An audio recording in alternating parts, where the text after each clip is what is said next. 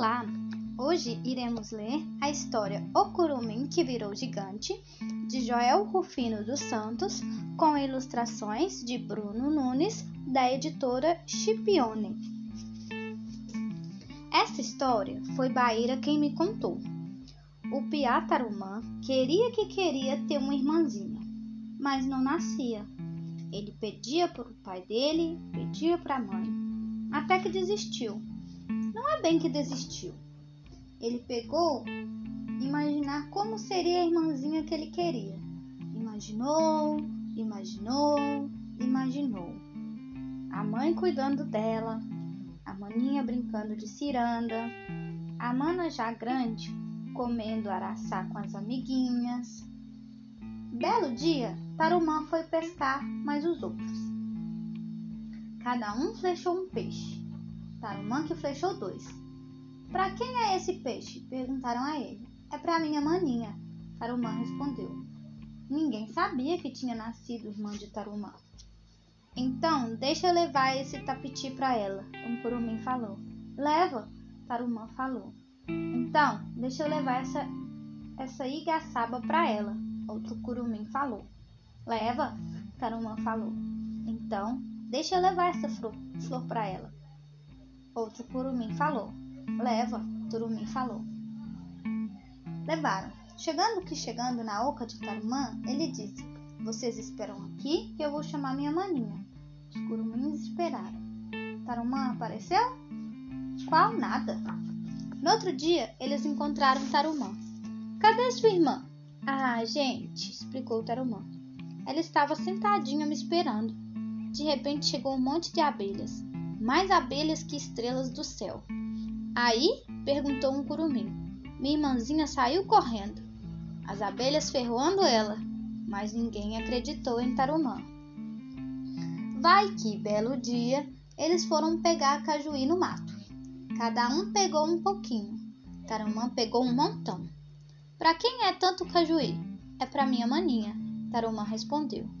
Ninguém acreditava que tinha nascido irmã de Tarumã.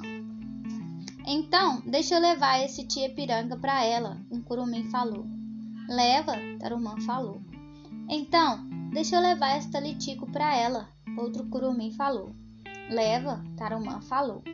Então, deixa eu levar essas pitangas para ela, Outro curumim falou. Leva, Tarumã falou. Levaram.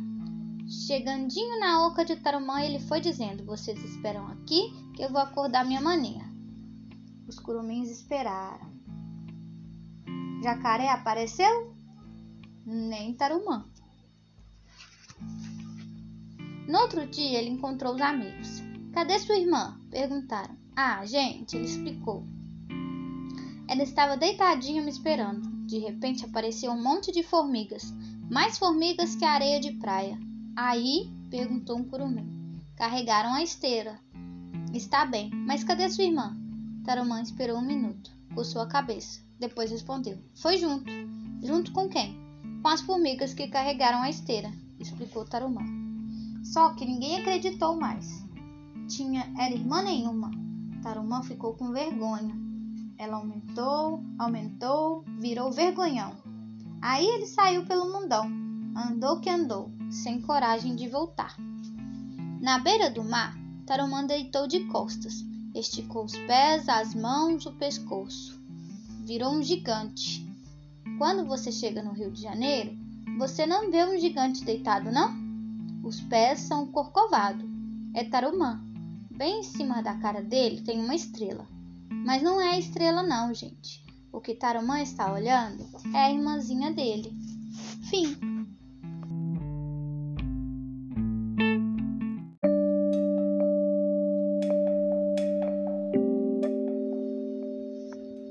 Olá! Hoje iremos ler a história O Índio Curioso, de Valmir Ayala, da editora Vila Rica. Lá no sul do Brasil, onde há verdes prados extensos e árvores solitárias, onde o céu é de um azul muito puro e o crepúsculo de um sangue intenso, lá no Rio Grande do Sul um dia surgiu a noite. Pois até então tudo era dia no mundo. As pessoas andavam de olhos espantados diante da luz, ninguém descansava e tudo era conhecido. Pois um índio do Rio Grande do Sul, que era muito curioso, vivia perguntando: O que será de nós? E lhe respondiam: Deus sabe. E assim a vida era de trabalho infinito, e o coração dos homens não repousava. Um dia este índio saiu pelo mundo. Estava disposto a encontrar um país onde todos se comunicassem, onde não houvesse aquele sol permanente que secava os lábios e punha a poeira da sede na língua. Andou o índio por dias e dias que tudo era dia. Andou e se perdeu, e teve fome.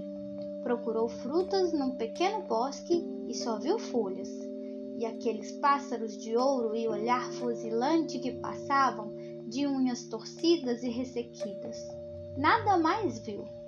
Quis matar um pássaro para alimentar-se, mas todos conviviam com o sol e o índio tinha a vista ofuscada diante da luz. Começou a ficar muito triste, pois pensou que ia morrer.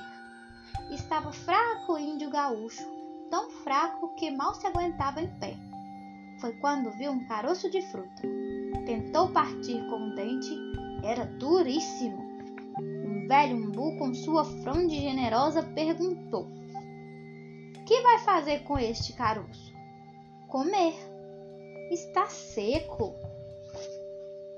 Então vou ver o que tem dentro, respondeu o índio, sacudindo o caroço para ouvir o entrecochar das sementes. Cuidado com a tua curiosidade, índio, advertiu a árvore. Mas o índio não deu ouvidos. Procurou uma pedra, bateu no caroço até parti-lo. Neste momento sentiu uma onda escura que o envolveu. De fome e susto, desmaiou. Despertou muito tempo depois, reconfortado. E a surpresa do que viu até hoje pôs lágrimas em seus olhos. Estava escuro, Havia vagalumes brilhando, olhos de onças, guinchos de macacos, morcegos soltos, corujas piando e um frescor de vento, um ruído de água, como se o paraíso fosse aquele vento de treva. O índio suspirou. O que aconteceu? A árvore, que antes advertia contra sua curiosidade, contou com voz rouca e velha. Aquele caroço que partiste, lembras? pois tu soltastes a noite. A noite estava presa naquele caroço. Tu soltastes a noite. E a noite é isso? Esta paz? É isto e mais os fantasmas e o crime, mais as fugas e as perdições. Mas é também este rumor de fonte, estas folhas agitadas, estes olhos brilhantes? É tudo isso.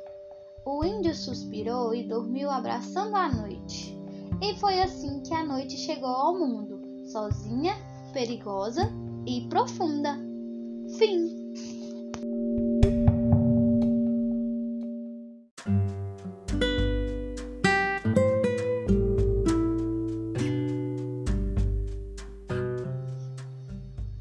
Olá! Hoje iremos ler a história Chora Não, de Silvia Ortoff, com ilustrações de Simone Matias, da editora Edgraf Participações.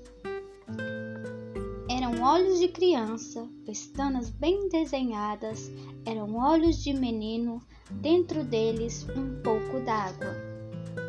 Veio a noite e perguntou: De onde vem a tristeza? O choro não respondia.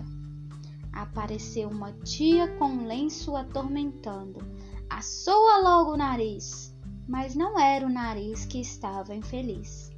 Quem chorava era o de dentro do menino assoado. Coitado! Veio o sargento-coronel que comandava o quartel e disse: Homem, não chora. O choro não foi embora. Foi aí que a tristeza abriu a boca e berrava. A goela era um sino enfinados badalava. Um menino tão franzino, com o Amazonas dentro, que pororocava e sofria? Seus gritos eram florestas, com onças louras pintadas, sacis pererês e fadas malvadas. O menino chora um rio de ondas, velas, navios. Surgiu então a Iara, a moça nua das águas. Pegou no colo a tristeza, disse que não era nada. Todo homem também chora, faz parte da marujada. O menino foi sorrindo de mansinho, de barquinho, depois sorriu num contente. Aí disse no repente: Eu chorei os meus seis anos, perdi meu primeiro dente. Fim.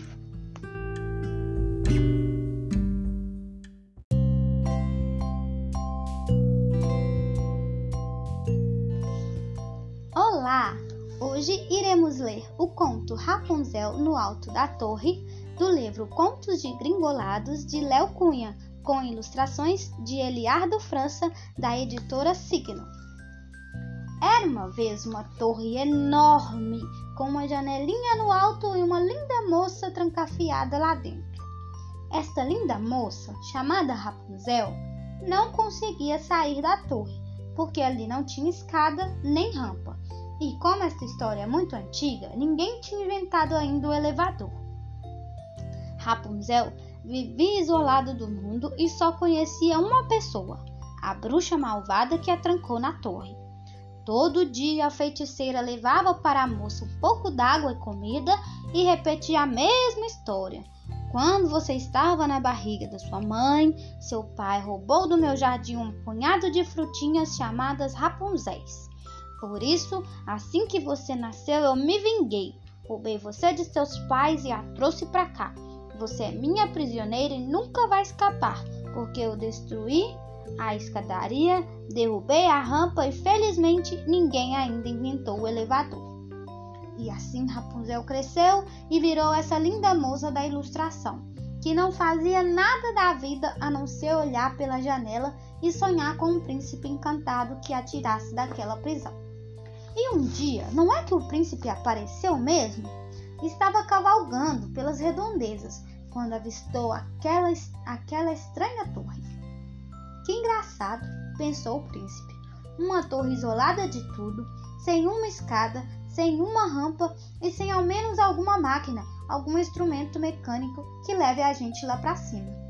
Em sua curiosidade, o príncipe estava imaginando algo parecido com um elevador, mas não sei se já mencionei, naquela época ainda não tinham inventado esse negócio. Enquanto o príncipe olhava para o alto e fazia cálculos de física e matemática, eis que surgiu na janela a moça mais linda que ele já tinha visto. Mais do que depressa, o rapaz apagou da mente aquelas contas. Ei, moça! Ei, moça da torre! Rapunzel abriu seu sorriso mais delicado e respondeu: Olá! Eu me chamo Rapunzel. E você? Eu sou o príncipe, encantado em te conhecer. Rapunzel riu da brincadeira, mas logo franziu a testa, ao lembrar que jamais conseguiria abraçar nem beijar aquele príncipe encantador. Por favor, vá embora, antes que a bruxa malvada veja você por aqui. Venha comigo, o príncipe convidou. É impossível, aqui não tem escada, nem rampa e ainda não inventaram o elevador. Os dois disseram juntinhos e depois coraram juntinhos. Desencantada, Rapunzel virou-se de costas e por acaso seus longos cabelos se estenderam janela abaixo. Durante todos aqueles anos, a bruxa malvada jamais tinha cortado os cabelos da moça, então as madeixas desciam até o chão. O príncipe mal acreditou no que estava vendo.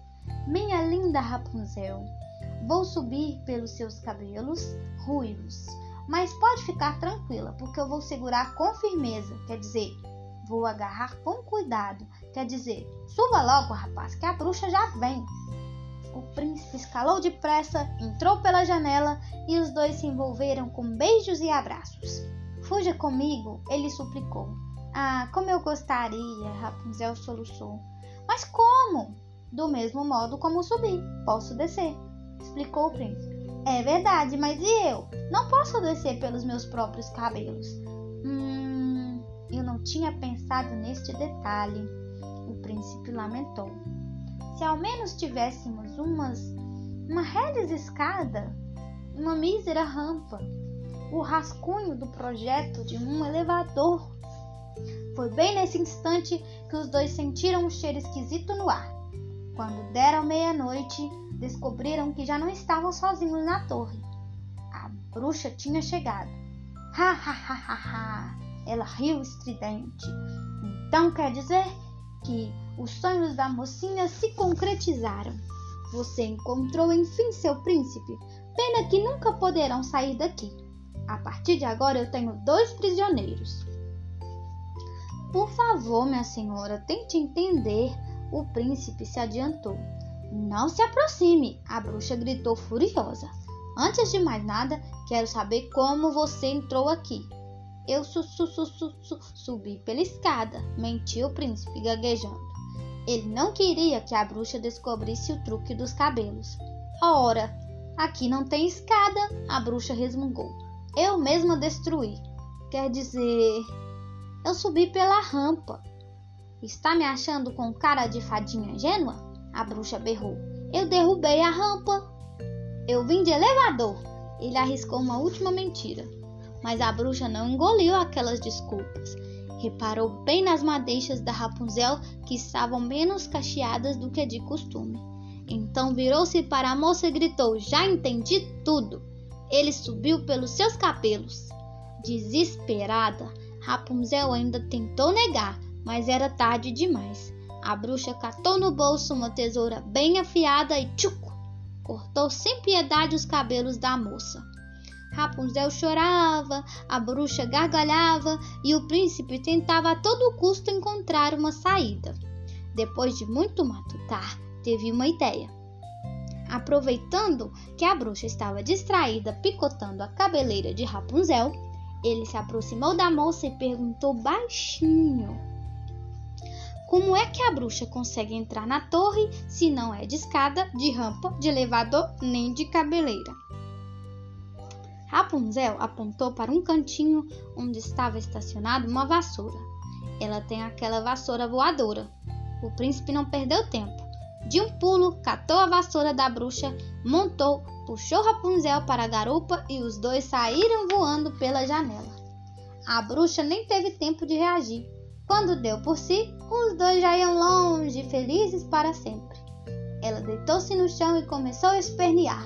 Agora só lhe restava esperar que alguém construísse uma escada ou uma, ou uma rampa em volta da torre. Ou então, é claro, esperar que alguém inventasse um elevador. Fim.